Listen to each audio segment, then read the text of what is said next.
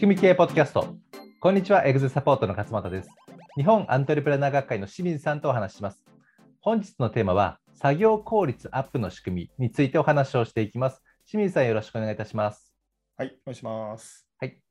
今まで、えー最近の、まあ、ポッドキャストの流れとして、まあ、生産性を上げるチーム作りであるとかですね、前回、うん放送実験というお話をさせていただきましたし、はい、で前回はあの心理的安全性の高い組織を作る仕組みということで、えーお話をさせていただきましたが、まあ、いずれもですね人に対して、えーどういうアプローチを取るのかどういう考え方ができるのかっていうところをお話をしてきたわけですけれども今日はですね、い、わゆる作業効率アップ、まあ、同じように生産性アップの仕組みになるわけですけれども、うんこの人以外のところで何はかこのアプローチは考えられないかというようなテーマでですね、えーお話をしていきたいと思いますので、はい、はい、今日もですね、清水さんの方からよろしくお願いいたします。はい、お願いします。はい、えーっと、今日は、あのーまあ、特に製造業、まあ、中小の製造業とか、あと、まあ、店舗ビジネスされてる方うんには特に役に立つかなと思うんですけども、はいまあ、どういう話かっていうと、要は体の使い方ですよね、人の。うん、それをより効率化することによって生産性を高めるっていう話なんですよね。はい、でこれ実は動作経済と呼ばれる、うんまあ、研究というかね、あのそういう原則がありまして、はい、まあ、大体あのー20か30ぐらいね、えーその項目があるんですけども、結構ありますよね。はいはいまあ、、ただダブってるやつもあるんで、今日はその中から5つほど、いやこれは使うなっていうやつをね、ご紹介はいできるあ、はい、よろしくお願いします。まず1つ目が、その人がですね、移動する距離を短くするあ、物理的、物理的に。と。はいうん、まあ、例えばその飲食店でやってるときにその、はいキッチンがありますよね、キッチン。キッチでン。一つ,、はい、はい、一つの料理を作るのに、あっちこっちこう社員が移動しないとできないようなうん、動線になってると、めちゃくちゃ効率が悪いわけですよね。はい、で、まああのーその移動の距離が例えば3メーターだったとしたら、うん、まあ、1秒、2秒ですよ、せいぜい。3メーター移動するの。はでい、もそれが積もり募って、1日に何百回も繰り返すと、うん、でそして社員数が多ければ多いほど、めちゃくちゃな無駄な時間になってくるはい、ということですね。うん、なので、えーその店舗だったりとか、まああとオフィスの中でも、うん例えば書類を取りに行くのに、なんか時間がかかるとかね、書はい類使うのに、うん、あと上司に話しに行くのに時間がかかるとか、うん、それって結構移動の距離って馬鹿にできないほどでかいと。そうですよね。はいうんなので、頻繁に繰り返す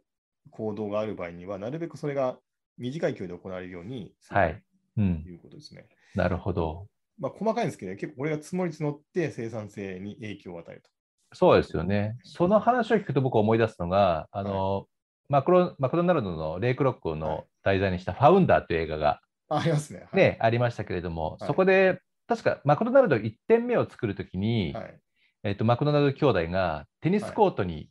チョークでそうすね。はい。厨房の絵を描いて、うん。そこでこうどう動くのがどういう動線が一番効率的なのかっていうのを徹底的にやり上げたややっあてそうですね。作り上げたんですよね。はい。はい、それのでね効率性を求めて、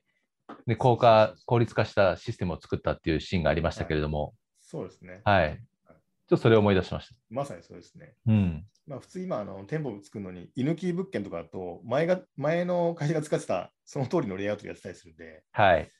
必ずしもそれがいいとは限らないということですね。なうので、ん、社員の動線をね、ちょっともう一回見直すっていうのが一つあるかなとあ思います、ね。なるほどなるほど。はい。はい。あと2つ目が、まあ、これもね、なんか当たり前なんですけど、両手を同時に使うということですね。おうか片手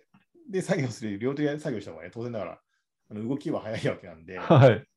まあこれ家事、家事とかね、やってる場合にも全く同じことがいて、片手が手持ち無沙汰その部分に並んで、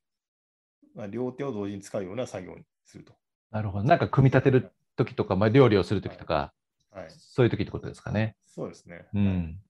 で。そういうような動作の流れにするということですね。は特い。にこれはメーカーとかね、えうーんその店舗ビジネスの場合には使えるかなと。あ、なるほど。はい、で3つ目はいつも僕らが言ってるんですけども、動作の数を減らす。あ、はい。うん。はいまあ、昔からこのやり方やってるんだけれども、よく考えたらこのプロセスはいらないよねとか、そうですね。このステップは省いてもいいよねとかっていうのは結構ね、社内にあるんですよね。はい。なので、これはあの体を使う職業じゃなくて、仕事じゃなくても、うんあのこの流れで本当にやっていいのかなっていうね、うん、見直すっていうのは非常に大切かなと思いますね。そうですね、はいそれはやっぱね、一番最初はあのす動作を削除するというか、はい除外するっていうのが、まあ、うん基本中の基本の考え方にもねそうですね。なりますからね。はい。うん、これは、まあ、あの使えるかと。で、4つ目がですね、楽に楽にすると、作業をはいで、すね。はいまあ、これもね、当たり前なんですけど、うんやっぱり人って疲れますので、あの同じことを繰り返していると、疲れて生産性は下がるわけなんですよね。はい、なので、道具とか、あーさっきのね、距離を短くしたりして楽にするということです、うねん、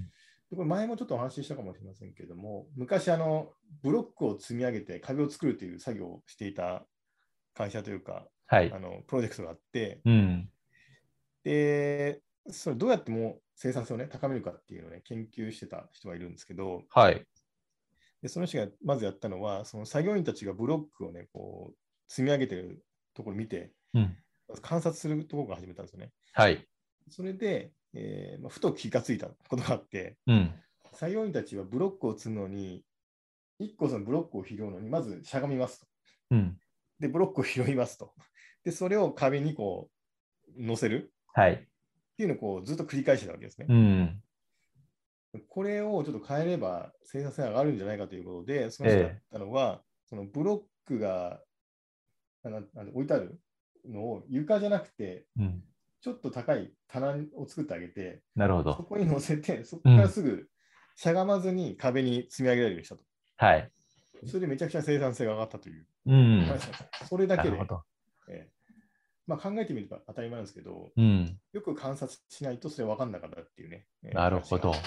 えそれってね、楽にするっていうのは、さっきの、あの動作を減らすというところにもえはい、つながってきますよね。そうですね。うはいん、なるほど。これ、あの、動作を減らすとかっていうのは、あの、ECRS の原則というのがあって、はい。あの、E っていうのは、まあ、排除っていうことの頭文字ですけれども、で、C っていうのは、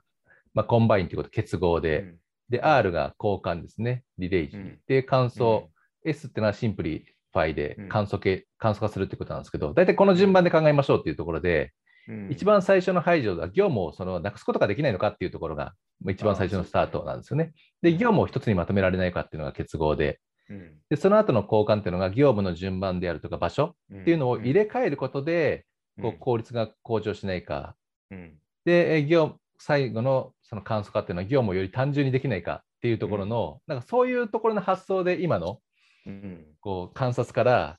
うんこれいらなくないとか、 そうなんですこれねもっと単純にできるない、はいできるんじゃないのっていうのね、発想が出てくると思いますのでね。そうですね。はい。これ楽にするんですね。はい。で、最後に5つ目はね、あの人の判断をなくすということですね。おーそもそも。うはいんはいこれはまあ職人技と言われるのは大体人の判断で行っているので、真似できないって話になるんですけども、はい。それをなくすことを考えましょうということですうんね。うん。で、これいつもあのセミナーとかでお伝えしているのが、はい。まあ、例としてね、えー、一つあるのがあの、ハンバーガーチェーン店で、うん。ハンバーガーにこうケチャップをね、かける、かけますよね、あの、はい。お肉のところに。うん。。で、えーそのケチャップをどれくらい入れれば美味しくなるのかっていうのは、まあ、職人技があるということですよね確かに何グラムだっていうね。そうそうそうそう。で、普通の家庭用のあのチューブで、チューってやってるとこ、ね、職人技じゃないですか、まさにあれ。そうですね毎回毎回、あの、量が違うので、はい。そのように微調整できるのがベテランだみたいな話になっちゃうわけなんですけど、そうですよね。でもそうじゃなくて、ワンプッシュすれば適量が出るっていうのをしちゃえば、判断いらないわけですよね。そうですね。はい、いちいちこの、うんこんぐらいかければいいかなっていう判断がいらないので、もううんめちゃくちゃ簡単になると。なるほど。なので、判断を減らすというのはね、これはどんな業種でも使える。そうですね。美味しい分量は何グラムだっていうところで測定できれば、そうですね。それが出るものを作ればいいと。そうそうそう。うん。大体職人はって言われてるところの多くは、これで解決できるというふうにされてますので、なるほど。皆さんの会社の中でもね、その人の判断が入るところをいかに判断しなくていいようにするかっていうはこといで。すね。うんはいまあ、そのためにも僕はね、結構数値化っていうのを、えー進めてるっていうか、はそういうい。意見の中でもお伝えしてますけども、まあ、例えばその、なんていうかな、ホームページ作ったりとか、広告出したりするのも、全部数字にで判断できるわけですね。うん。このページがいいかどうかっていうのは、判断するのは、人のその感覚とかじゃなくて、制約率っていうのでも明らかに判断できるので、そうですね。そうするともう判断はいらなくなるわけですね、はい。